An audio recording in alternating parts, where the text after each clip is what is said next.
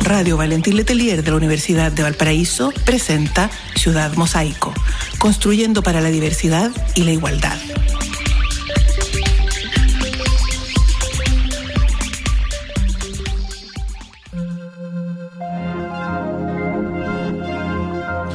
Hola a todas, todos, todes. Estamos en un nuevo programa, un nuevo capítulo de Ciudad Mosaico, El Espejo de la Diversidad, un programa de la Dirección de Igualdad y Diversidad de la Universidad de Valparaíso, acompañado como siempre, no, o casi siempre quizás, no, estamos siempre juntos, eh, con la Nacha. ¿Cómo estás, Nacha? Hola, bien, ¿y tú? Bien, bien, bien, bien. Este día calurosito. Está caluroso, fin de año, las fiestas. Se siente. Se siente, ¿cierto? Oye, eh, y hoy día tenemos una invitada especial porque está la directora de la Dirección de Igualdad y Diversidad, Karen Berlín. Karen, ¿cómo estás? Hola, Hernán. Hola, Ignacia. ¿Cómo están, colegas de la Dirección de Igualdad y Diversidad? Invitada de la casa. Exacto. Hoy día vamos a hacer una breve eh, síntesis, que sea más que resumen una síntesis de cómo fue cómo fue la experiencia del, del Ciudad Mosaico este año. Bueno. ¿Sí? ¿Te parece, Nacha? Sí, sí, porque hemos tenido un programa bien interesante, hemos ido como por, harta, por mm. hartas temáticas, pero si uno la va viendo, se va dando cuenta que eh, hay un... Este, este enfoque pedagógico, ¿cierto? Lo hemos ido mm. abordando desde distintas aristas. Exactamente, porque como bien, como bien decís tú, la, el programa lo que busca es generar un, un espacio de conversación en clave pedagógica para cumplir o tributar a la ley que nos da vida, que esta ley, la 21.369, que busca erradicar la violencia de género dentro de las universidades, pero además también construir espacios democráticos, igualitarios, equitativos en esta cuestión que nos reúne, que es el género. Sí, pues finalmente la ley nos da vida, me, me parece. Sí, como nos Sí, me sale como el eh, lenguaje constitucional. Claro. nos da un lugar también, pero nos da un lugar en general a estos esfuerzos por llevar adelante políticas. Porque además también siendo bien bien coherente, eh, quizá nos da vida a la dirección, pero a la gente que hemos estado invitando a conversar, están haciendo las cosas un montón de tiempo. La están haciendo a su manera también, con sus herramientas. Este año eh, estuvo caracterizado por el por los 50 años, por la conmemoración de los 50 años del golpe cívico-militar, ¿cierto? Sí, pues tuvimos acá... Como, como un tema como político nacional, fue el Mundial, ya para la gente como que le gusta el fútbol, sé que a ti no te gusta, se nota con toda la cara, nomás que me importa a mí eso. Pero también tuvimos unos programas que hablaron de fútbol, ya, y género, todo como bien variopinto, como se dice. Sí, mira, yo diría que eh, igual pasar el dato que todos estos programas están en Spotify, están grabados, colgados, este también va a estar, por cierto, pero dentro de lo que ya hay en Spotify, las personas en la casa pueden desde ya ir a revisar, escuchar, entonces yo creo que sería interesante en este momento dar como una especie de mapa, ¿no? Como guía de, como, bueno, ¿qué es lo que se van a encontrar en, el, en esta cuenta de Spotify de Ciudad Mosaico? ¿Y qué se van a encontrar? ¿Cómo busco, de partida, cómo busco el Ciudad Mosaico en Spotify? Pongo Ciudad Mosaico. Yo lo busqué así, Ciudad Mosaico, y me apareció al tiro. Ya. Me aparecen varios capítulos, me aparecen también varias entrevistas mm. académicas, por ejemplo, porque en el programa también se ha entrevistado a académicas de la universidad para difundir su trabajo, sus ideas también, los temas en los que están trabajando, ¿cierto? Em, entonces van a encontrar ahí, por ejemplo, estos programas y también varios que tienen eh, la foto más institucional, que es nuestra, como nuestra portada, por así decirlo, y ahí están todos los programas ordenaditos. Y si tú te, te metes, buscas Ciudad Mosaico en Spotify eh, y te vas a ver el programa en el fondo, aparecen ahí eh, una serie de, desde, si te vas al final, partimos con hablando del patriarcado. ¿Te acuerdas? Sí, pues y hablamos, empezamos hablando patriarcado contigo como invitada. Antes que fuera, tú pasaste como tuviste ese. No, sí, yo venía llegando. ¿Venía llegando? Sí, venía llegando y partimos hablando de patriarcado y fue una tanda como de conceptos fundamentales del feminismo o del quehacer político feminista más allá del movimiento feminista, porque, mm. por ejemplo, hablamos de patriarcado primero y luego hablamos de masculinidades. Sí como un poco conversando sobre las bases de, de, este tema, ¿no? Porque cuando hablamos, justamente cuando, cuando decimos que, que, el programa es en clave pedagógica, es que estamos, estamos comprometiéndonos. Cuando hablamos de la clave pedagógica, un compromiso político, ya más allá que una enunciación solamente, sino que un compromiso político que la conversación se va a establecer o se te va a establecer eh, en uno, no en una liviandad ni en una simpleza, ya, sino que en una elaboración eh, como conceptual, pero a la vez también en una síntesis al final, ya, eh, como por ejemplo si vamos a hablar de patriarcado, vamos a tocar estos tres puntos importantes y al final vamos a hacer un cierre para que la gente que nos esté escuchando en las casas pueda haberse quedado con una idea como más general de lo que era patriarcado. ¿ya? Ese es como el compromiso. ¿ya? Sí, pues ese es el esfuerzo al menos, que siempre una también de repente eh, le interesan estos temas, pues se apasiona, entonces a mm. veces... Eh, ¿Y qué aprendimos de, ese capítulo de patriarcado? Como que de, patriarcado, de, esta síntesis, ¿cómo lo podríamos establar? Yo creo que sus características estructurales, ¿no? Mm. Entender que el patriarcado no es un, una, idea loca que se le ocurre a alguien por ahí, no es algo, una tendencia de los hombres, no es un, mm. no es una cosa casual, es una estructura, ¿cierto? De poder que muchas veces es un concepto que lo manejamos, lo hablamos, ¿cierto? Pero no lo no tenemos tan claro en el fondo a qué nos estamos refiriendo, ¿no? Nos estamos refiriendo a la explotación por parte de los hombres del cuerpo de las mujeres y también de su trabajo, ¿no? Esas dos patitas, por lo menos, de la mm. sexualidad de las mujeres y del mm. trabajo de las mujeres. Cómo hay un sistema que está organizado en torno a eso hace milenios, ¿no?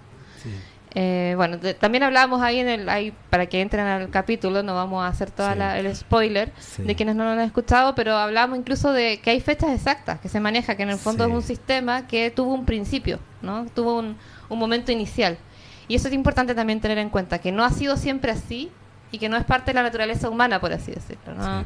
no es como, ah, bueno, es que nunca va a cambiar porque los hombres y las mujeres son así. No, mm. esto partió en un momento de la historia dado, ¿no?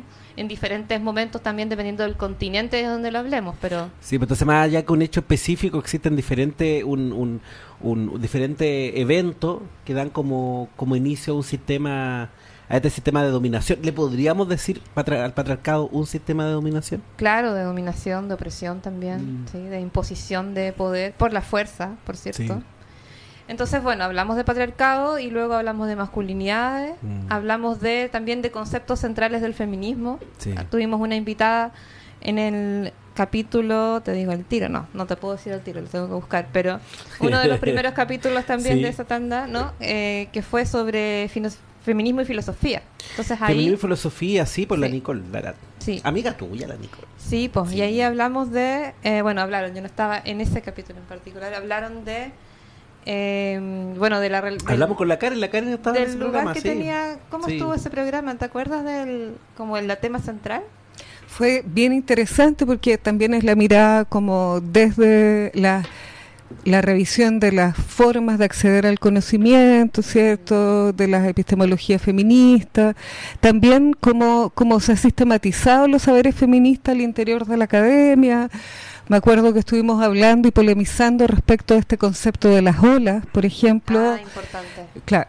Ese fue, eh, pero eh, es súper interesante, claro, como para situar eh, de nuevo este concepto que se habla de feminismo, ¿no? Pero para situarlo desde la academia, eh, para distinguir, porque muchas veces se le vincula solamente a los activismos, pero pero sabemos que hoy día hay hay una discusión, por eso señalo, epistemológica al interior de la ciencia, de cómo de cuál es el mecanismo, cuáles serían las formas para acercarse ¿no? al saber o a estos conocimientos y cómo hay varias formas de acercarse al conocimiento que han estado de alguna manera clausuradas en esta lógica patriarcal. Entonces, cómo tener herramientas para traer estas corrientes también a la discusión académica que, que es muy relevante porque justamente esto lo estamos haciendo al interior de la universidad cuando estamos señalando la importancia de la transversalización, por ejemplo, de la perspectiva de género,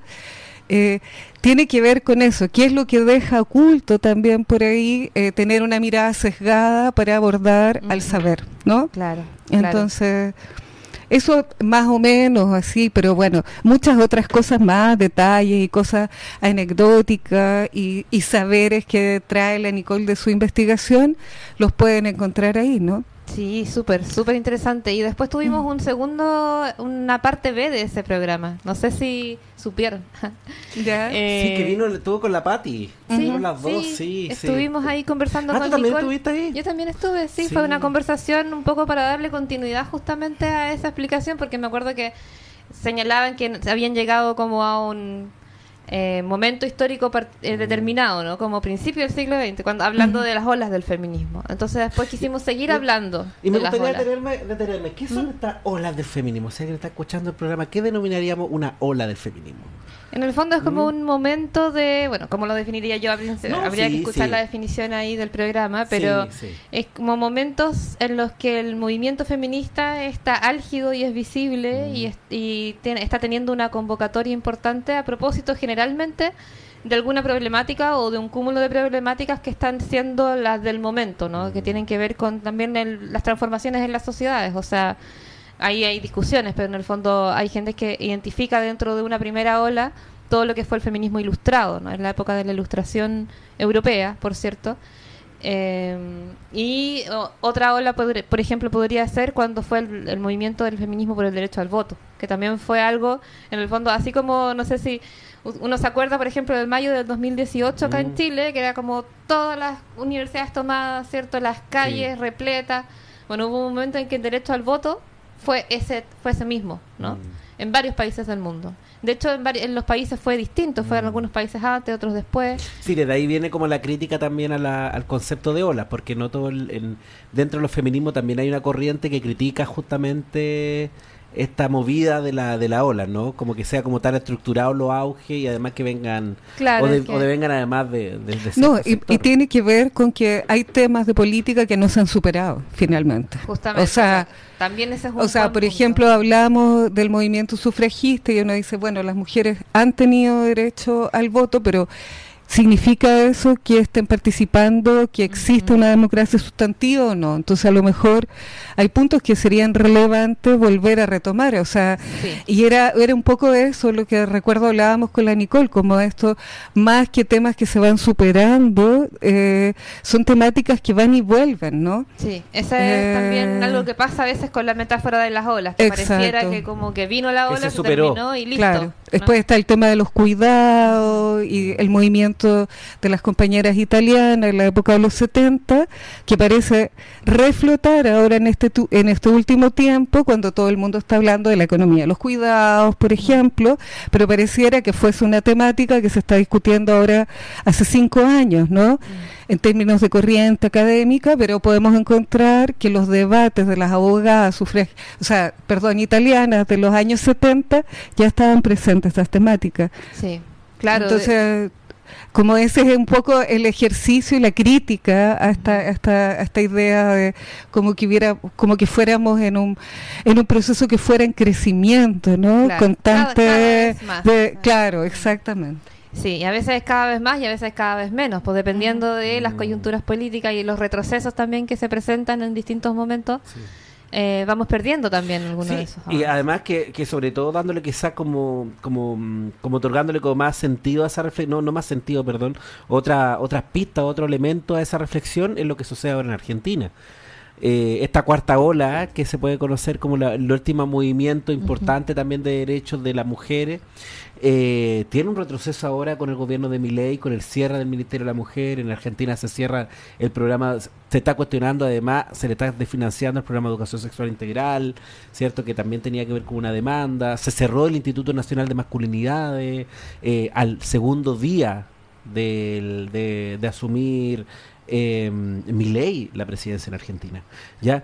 Entonces, estas ganadas que se logran institucionalizar dentro de un Estado no necesariamente eh, están fijas o estructuradas como un derecho ya ya, ya, perdón, ya estructurado, sino que todavía está en el devenir de la orientación política que tome esa administración.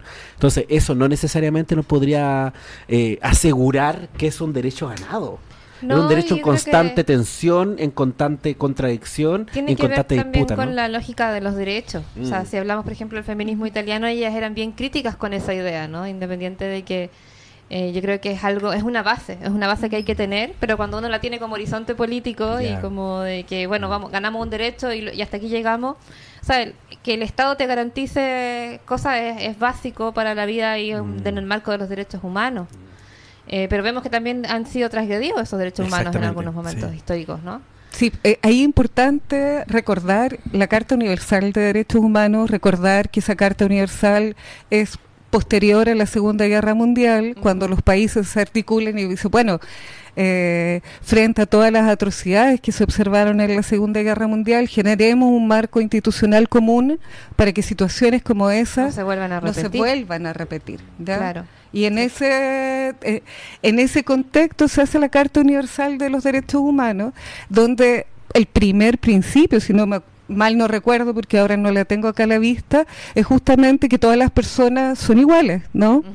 claro. Y tienen en igualdad de derechos. Entonces, eh, el primer principio, desde ya, sería un principio que estaría reconociendo entonces a las mujeres en esta condición de igualdad y los estados deberían ser garantes de esta condición de igualdad. Entonces, sí, pues, y nosotros tenemos que estar siempre vigilantes de que eso ocurra, en el fondo. No, no, no se cierra ahí, ¿cierto?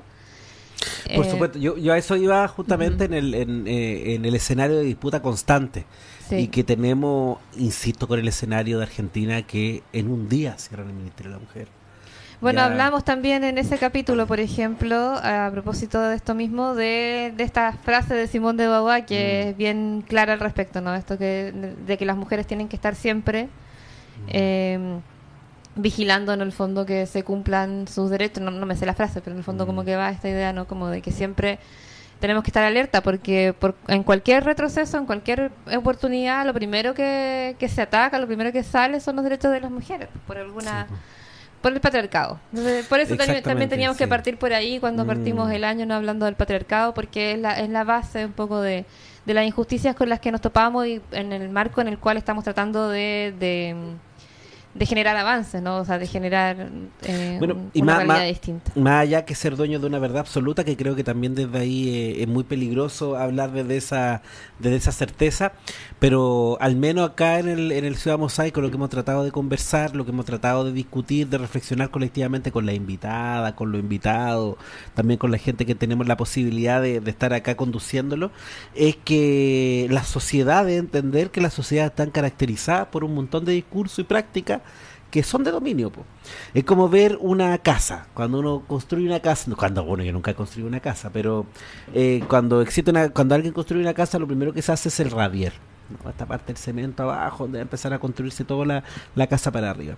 Si nosotros habláramos o observáramos nuestra sociedad desde esa lógica, el radier está, uno de los elementos importantes ese radier es el patriarcado. ¿ya? Y el patriarcado es el que empieza a construir o a dibujar las formas de entendimiento, de relación de las personas en nuestras sociedades. ¿ya? Y eso sobre todo lo que nos pasa a, a cierta em, a cierto grupo de la humanidad que somos los varones, eh, es que nos otorga una idea de que tenemos poder. ¿ya?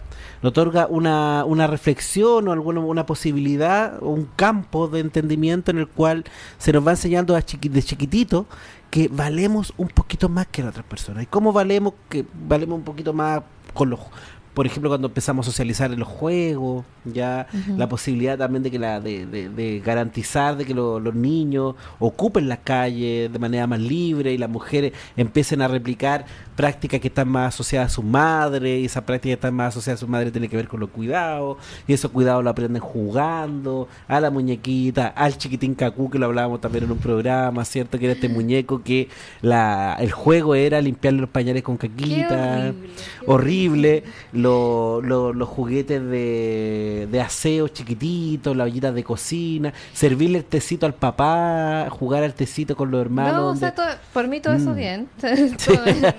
jugar al tecito, pero pero todo el mundo, po. Sí, exacto. No, por supuesto. Y jugar también a, la cocinita y todo eso, todos los niños. Se van a jugar al doctor eh, que hay una doctora, ¿cachai? Eh, si no tiene que ver específicamente con el juego, sino que tiene que ver específicamente con el género que le asignamos al juego. Y el patriarcado nos empieza a escribir como un guion, si lo viéramos como una historia, eh, nos empieza a escribir un guion de cómo nos tenemos que ir comportando desde el juego en adelante. Un guion que pone a los hombres de protagonistas. Que nos pone como protagonistas desde el primer momento y que de una u otra manera nos hace pensar que la capacidad productiva y reproductiva de las mujeres están a nuestro servicio. Claro. Sí. Y eso yo creo que es muy, muy complejo, ¿no? Sí, pues entonces, así siguiendo un poco con esta, con esta historia ¿no? del programa este año, este recuento, para también eh, recordar que estamos en, en un momento de cierre, ¿cierto?, del programa este año. Eh, pero que nos pueden escuchar en Spotify, porque vayan a revisar los capítulos, eh, que puedan un poco escuchar sobre estos conceptos y otros que hemos ido convertando, que son como básicos dentro del feminismo para cualquiera que quiera aprender un poco sobre eso. Eh, y luego, durante una segunda mitad, por así decirlo, del año, tuvimos, yo creo que dos, dos momentos importantes, o dos, dos grandes temas, ¿no? Uno fue a propósito de la conmemoración de los 50 años del golpe cívico-militar acá en Chile. Mm. Tuvimos una serie de capítulos relacionados mm. con el tema de la memoria, pero no con el tema de la memoria así como así, sino el tema de la memoria desde las mujeres, desde la participación de las mujeres en la eh, tanto en las luchas previas, ¿no? en el, momento de la nueva popular, como en, la, em, en las luchas por la recuperación de la democracia. Eh, las violencias también mm. que vivieron las mujeres en esa época.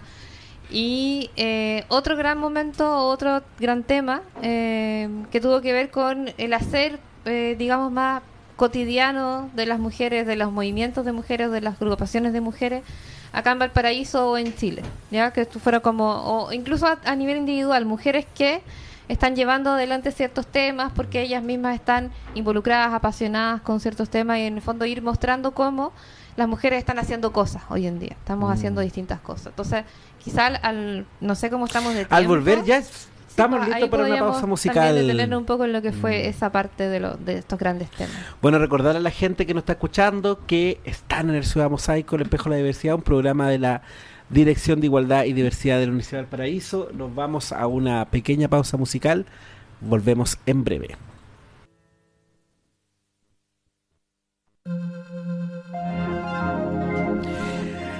Volvemos de esta interesante, buenísima pausa musical. ¿Quién sonaba, querida Nacha?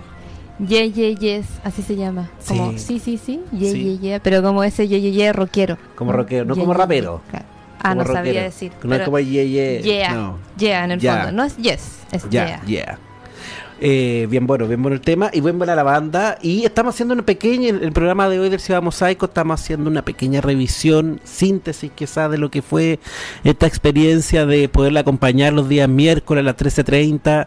Eh, en su en su en su cotidianidad desde se lo están escuchando en vivo quizás después nos escuchan en Spotify eh, pero esta posibilidad que tenemos también como dirección de poder generar una, una conversación una discusión en temáticas de género ya eh, pero en esta clave pedagógica que decíamos anteriormente y una clave pedagógica que también busca responder a esta exigencia de, de la implementación de una política que busca la igualdad y la eliminación de la violencia de género dentro de la Universidad de Chile y específicamente dentro de nuestra universidad también. Así que eh, lo que hemos estado conversando hoy día está eh, haciendo más que nada una pequeña síntesis de cuáles fueron como estos temas. Tú cerráis delante el, el bloque pasado hablando de esto, de un tema como bien interesante que fueron los 50 años, ¿no? Los 50 años eh, de la conmemoración del golpe cívico-militar eh, y tuvimos interesante invitada de que, que nos estuvieron conversando tanto, como bien decía tú anteriormente, de,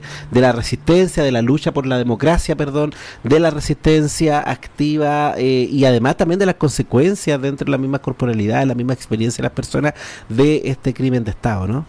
Claro, también de, por ejemplo, lo que fue el exilio en el caso de las mujeres. Sí, pues, la invitada que fue la Lucre ahí que nos habló como... ¿Cómo fue esa conversación?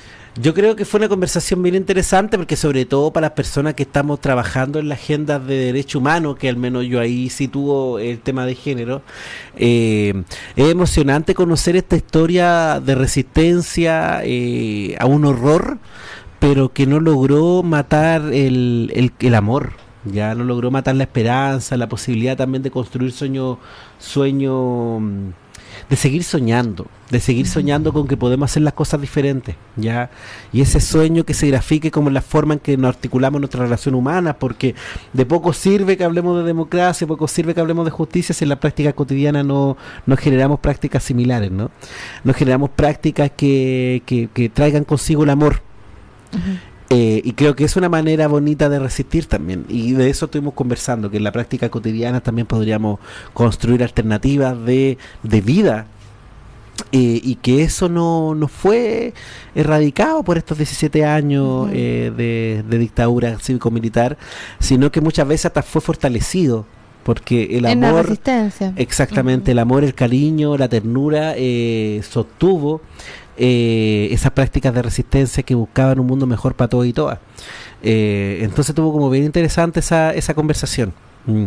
Creo que nos centramos más que nada en eso, con, en ese capítulo específico que cualquier otra que cualquier otra cosa, con lo que no mataron, con esa flor que, que siguió viva y no siguió viva tan solo de, resistiendo sola, sino que había mucha gente que la riega, que la cuida, que le habla y eso yo creo que son los movimientos sociales, los movimientos políticos, ¿no?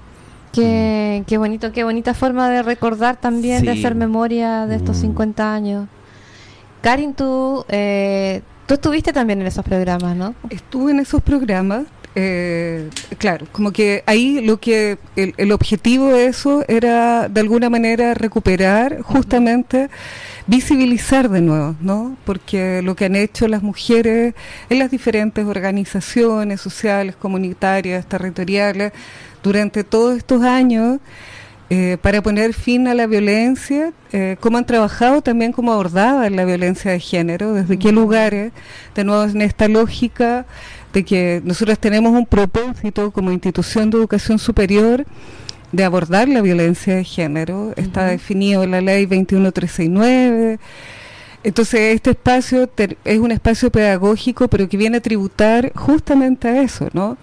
A cómo, eh, a cómo eh, visibilizando lo que han hecho y las diferentes estrategias que han tenido los colectivos y donde también han participado, como digo, mujeres en diferentes tiempos, generaciones, porque no solamente estuvo el programa de Lucrecia Brito, que es una dirigente conocida acá en nuestra región, también estuvo Francia, Francia Márquez, que nos hablaba, por ejemplo, del rol del MENT, de los movimientos de mujeres en los años 50. Súper interesante ese capítulo. Y cómo esto...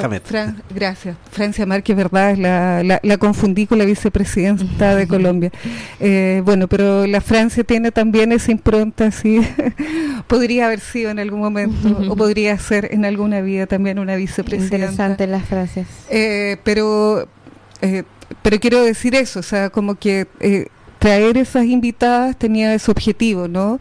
Visibilizar cómo las mujeres no hemos estado ajenas, independiente que a lo mejor nos haya nombrado el tema de la violencia de género como tal, porque la definición de la violencia de género, así de forma más amplia, recién está la hemos tenido desde Beijing en adelante, o sea ¿Cuántos 1995. años? Exactamente, ¿cierto, Nacho? Entonces, eh, entender estas miradas amplias de la violencia y cómo las mujeres en lo cotidiano, porque también tenían que generar y hacer acciones para ir abordando todas estas dimensiones de la violencia, ¿no? Sí, pues recordemos que el Estado se hace cargo de estos temas hace no tanto tiempo, digamos, ¿no? Como 1995 tenemos la Convención de Beijing y un poquito antes nomás los, los estados habían empezado a implementar estos sistemas de casas de acogida, de mecanismos de respuesta, digamos, los que más o menos hoy día hay en los distintos países. Pero antes de eso, quienes lo hicieron a pulso fueron las propias mujeres, las feministas, ¿no? que en sus mm. propias redes fueron levantando estos, estas casas, por ejemplo, de acogida. Exactamente. Hay ejemplos súper interesantes, como hay un libro que circuló harto hace unos años de mm, Elisa, eh, Hilary Hinner, Hilary Hinner ¿no? historiadora, historiadora feminista. la muy, muy, recomendable. sobre Casa Yela. es, muy, recomendable. Entonces ahí relata cómo esta, cómo las mujeres organizadas fueron respondiendo, fueron dándole cuerpo también a que entendían por la violencia y fueron respondiendo mucho antes de que los estados se hicieran cargo. Sí. Entonces. Y que tiene que ver con un corre, con, con, con un un continuo también. En, los 50, eh, cuando no había dónde vivir, también fueron las comunidades, eh, lideradas también mucho por mujeres, que dijeron, ya, pues nos tomaremos un terreno. Y en los 50 se toma se, genera la, gran toma de la victoria, la primera Latinoamérica, que tenemos una, una experiencia que se, se exportó para, para, para todo este ladito del continente, que fue en la lucha por la vivienda. La primera toma fue eh, acá en, en Chile.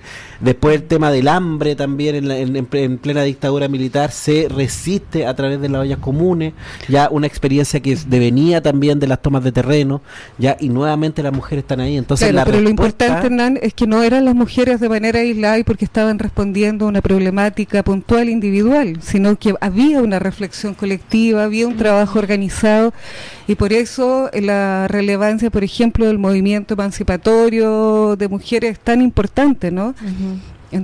Y que no solo luchaban por el voto, digamos, sino que hacían un montón de cosas. Exactamente. a mí me gustaría, antes de, porque como estamos acá justamente hablando de la violencia de género, que habláramos de las diferentes violencias de género.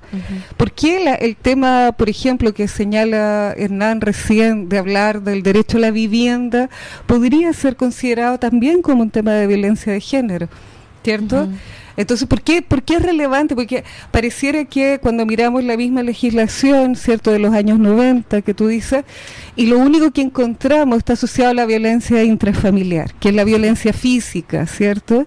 Que ahí todo el mundo reconoce que si un varón golpea a una mujer, eso es un hecho de violencia y donde la máxima violencia podría terminar en el femicidio. A propósito, ayer tuvimos el día... de ayer que, cierto, conmemoramos y decimos no no al femicidio y visibilizar la importancia de tener conciencia sobre esto, porque además como femicidio como tal, recién hasta hace poco se viene a aparecer como un tipo de crimen, ¿no? Antes quedaban invisibilizados esos eh, esas muertes de las mujeres eh, como homicidios solamente. Entonces, entonces como eh, a lo mejor tú Nacha, Ignacia, eh, ¿puedes desarrollar un poquito esto de los diferentes tipos de violencia que, que tienen, que sufren, que sufrimos las mujeres y que están hoy día comprendidas también dentro de estos cuerpos institucionales, ¿no? Sí, de hecho, al principio, claro, se hablaba de violencia intrafamiliar y ya ya, ya partimos mal en ese sentido, porque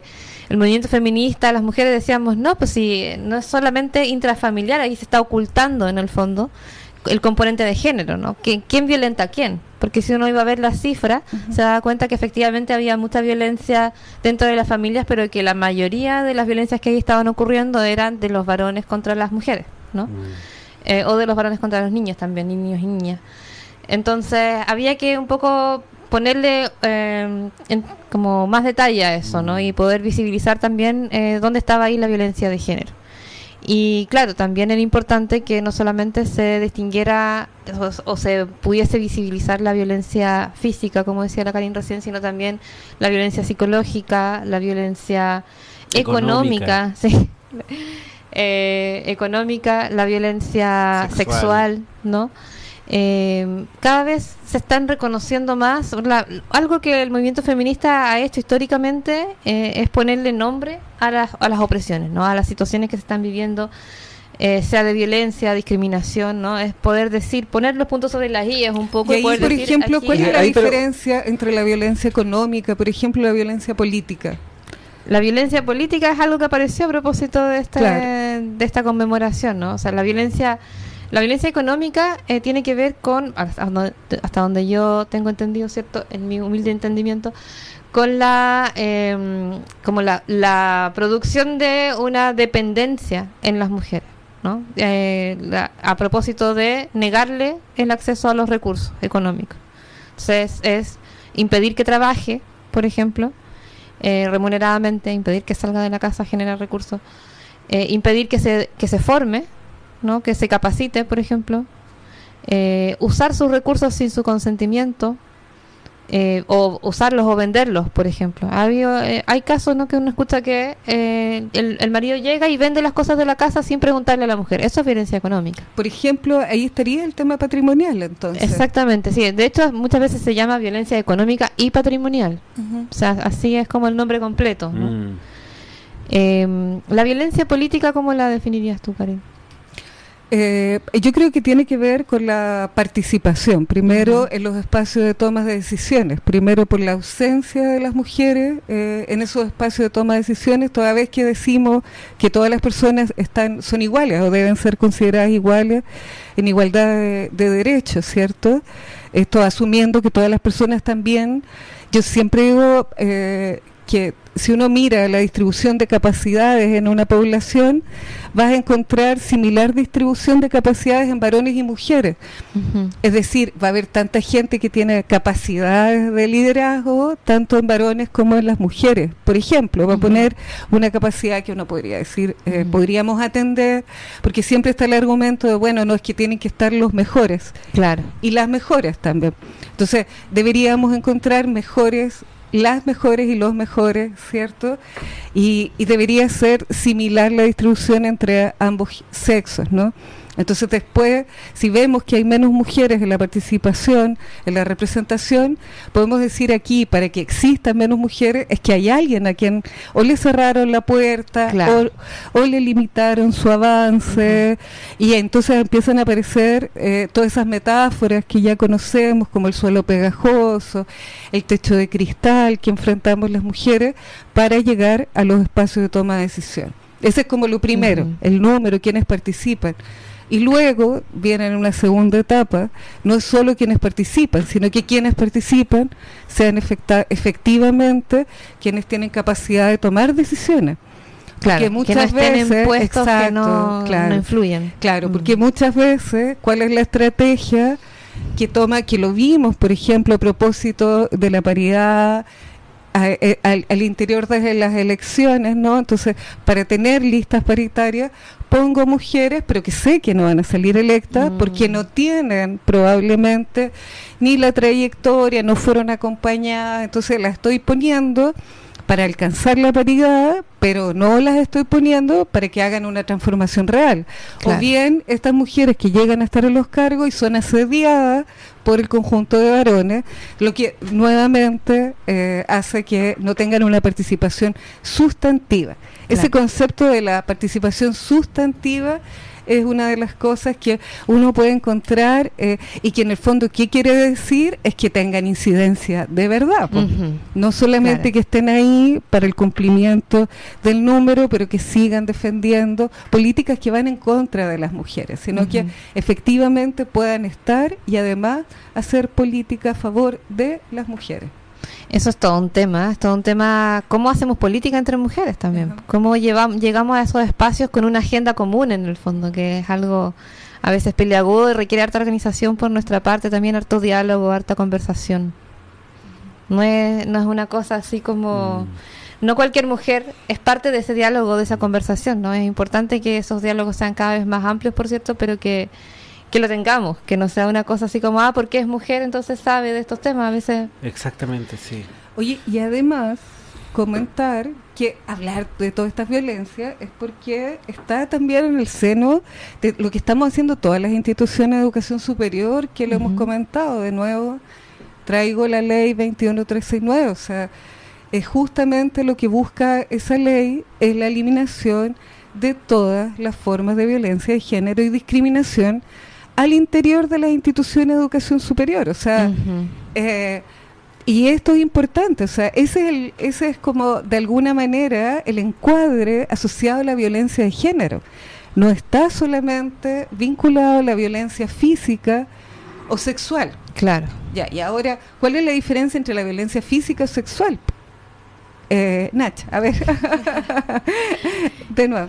Eh, a ver, cuando hablamos de violencia física siempre nos referimos, ¿cierto?, al, a la agresión eh, directa, ¿no? Eh, usando el uso de la fuerza, ¿no? Los golpes. Em, y ahí yo creo que hay un, un límite fino con la sexual en el sentido de que la sexual también puede implicar el uso de la fuerza. Pero la violencia sexual, además, o eh, aparte de esto, ¿cierto? A veces están muy juntas, tiene que ver con el, el acceso por la fuerza, ¿no? O las distintas formas de hostigamiento, de abuso, de acoso que se ejercen contra las mujeres sin, eh, obviamente, em, haciendo, o sea, como, ¿cómo se, no sé cómo se dice?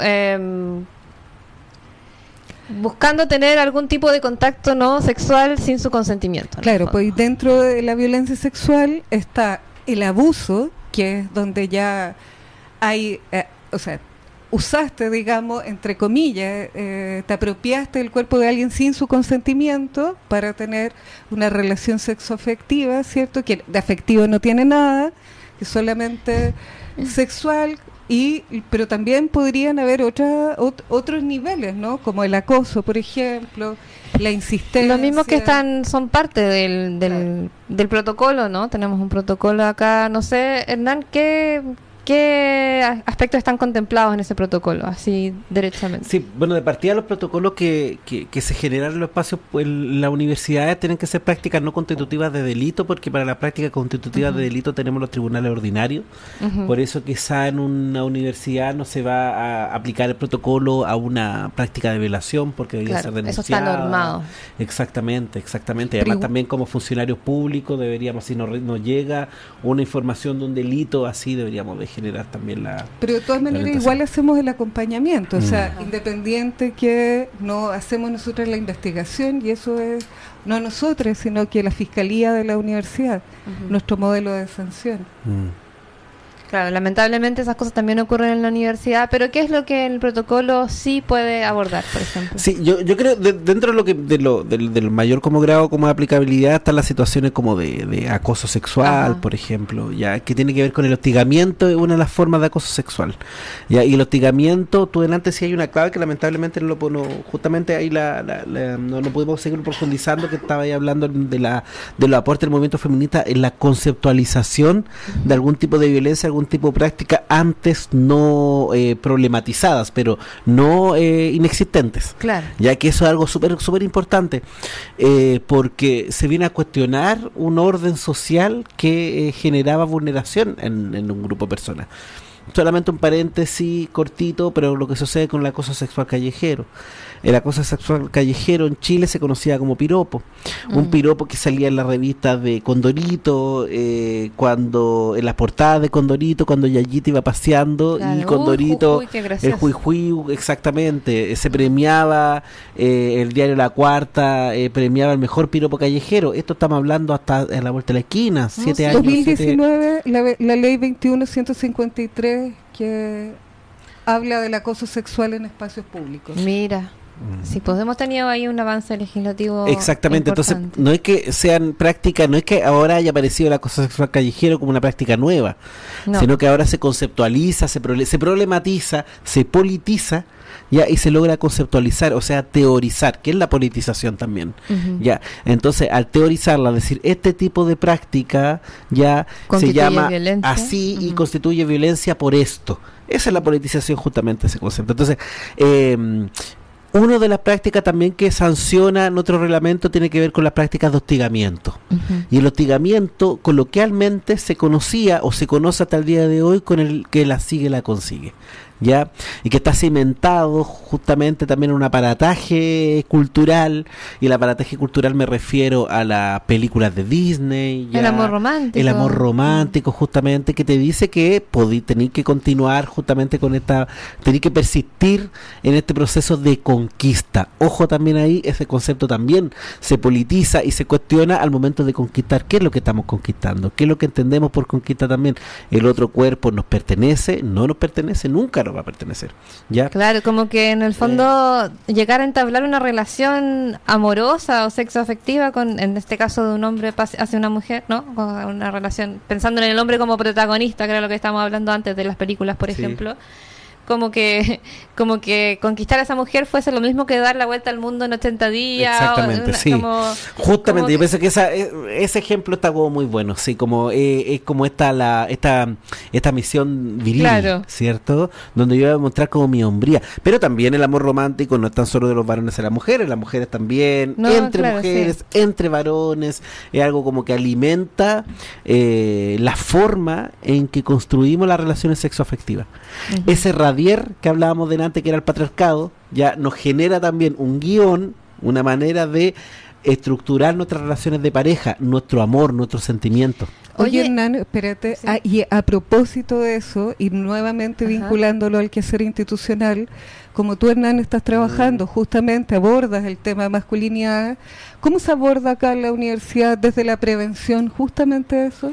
Sí, eh, yo creo que al, al problematizarlo como un, eh, un aprendizaje cultural, ¿ya? Eh, la idea de prevenir, eh, yo no soy muy, en lo personal no soy muy amigo de la palabra prevención, yo pienso que deberíamos ocupar la palabra promoción. Ya deberíamos no prevenir la violencia, deberíamos promover la convivencia.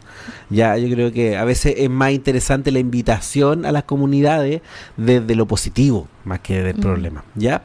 Pero eh, tratamos de hacerlo como en esa clave, entonces cuestionamos el hostigamiento, no necesariamente diciéndole a los chiquillos, usted no lo haga, paso uno no lo haga, paso dos no lo haga, sino que eh, uno, eh, identificando cómo aprendemos a estructurar nuestras relaciones sociales, ya nuestras relaciones sexoafectivas, y luego problematizarlas a través del diálogo y reflexión colectiva, como por ejemplo el tema de, em, de cuestionar el amor romántico que sí tú. Eso lo hacemos mediante dispositivos pedagógicos. ¿Qué son los dispositivos pedagógicos? Los talleres. Los talleres de reflexión, los talleres de conversación, que no tan solo lo hacemos con los estudiantes varones, ya, sino que también lo hacemos con toda la comunidad universitaria. Sí, importante, somos todos em, parte de esa dinámica, ¿no? Exactamente, una universidad. Tenemos talleres, pero ¿qué más, Hernán? ¿Han hecho ustedes más cosas eh, trabajando en esta línea? Sí, por los talleres, la implementación también de, de, dispositivos eh, en el ámbito como ya también pedagógico, las clases, ya las atenciones que generamos los varones de manera individual. Eh, hay que, hay que tener claro algo que la, que la política de género eh, busca sancionar esta, estas prácticas de violencia al interior de la universidad, pero tampoco dejar un estado de, eh, no sé si será soledad la palabra, pero, pero también generamos un acompañamiento a las personas que están siendo sumariadas, ¿ya? y esa persona sumariada que serían como en esta lógica de justicia ordinaria, serían como los victimarios, ya acá son personas sumariadas.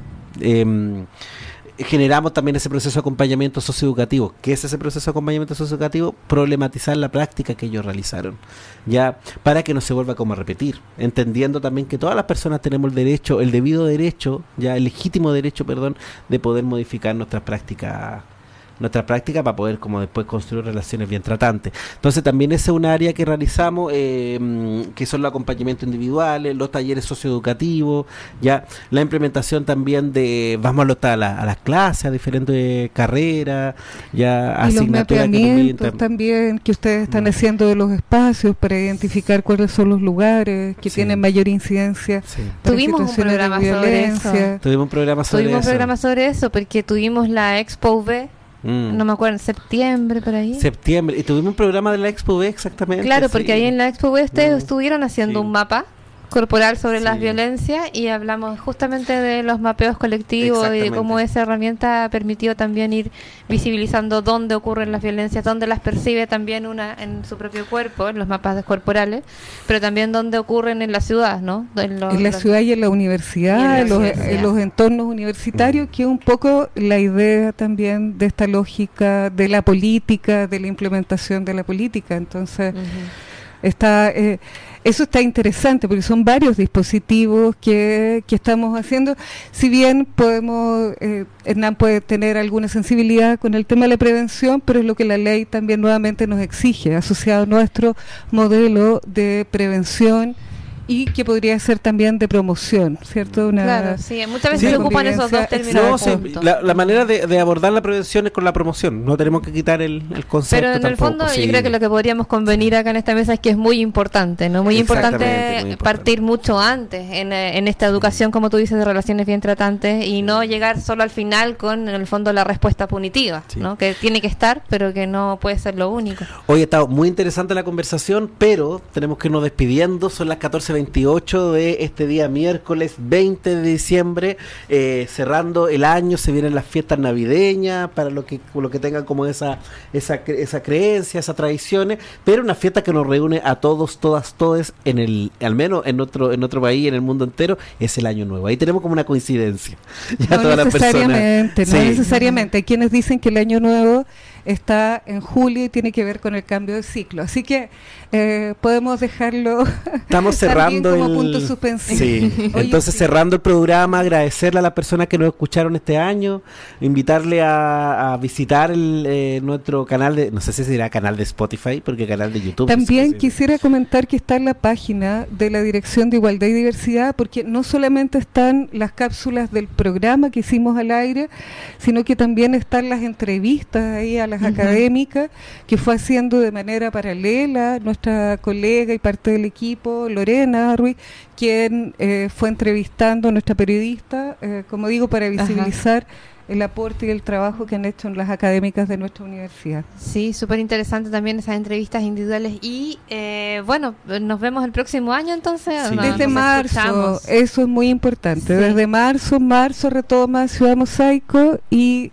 nuevamente en esta lógica de dar cumplimiento y como, como dice uno de los objetivos de la política, irradiar, ¿cierto? Irradiar buena palabra. nuestra comunidad, esta cultura de la eliminación de la violencia de género, la visibilización y eliminación.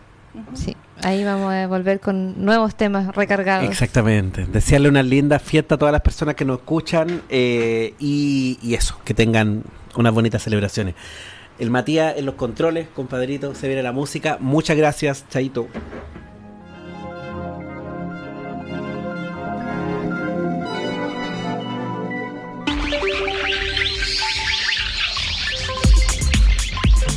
Radio Valentín Letelier de la Universidad de Valparaíso presentó Ciudad Mosaico, construyendo para la diversidad y la igualdad.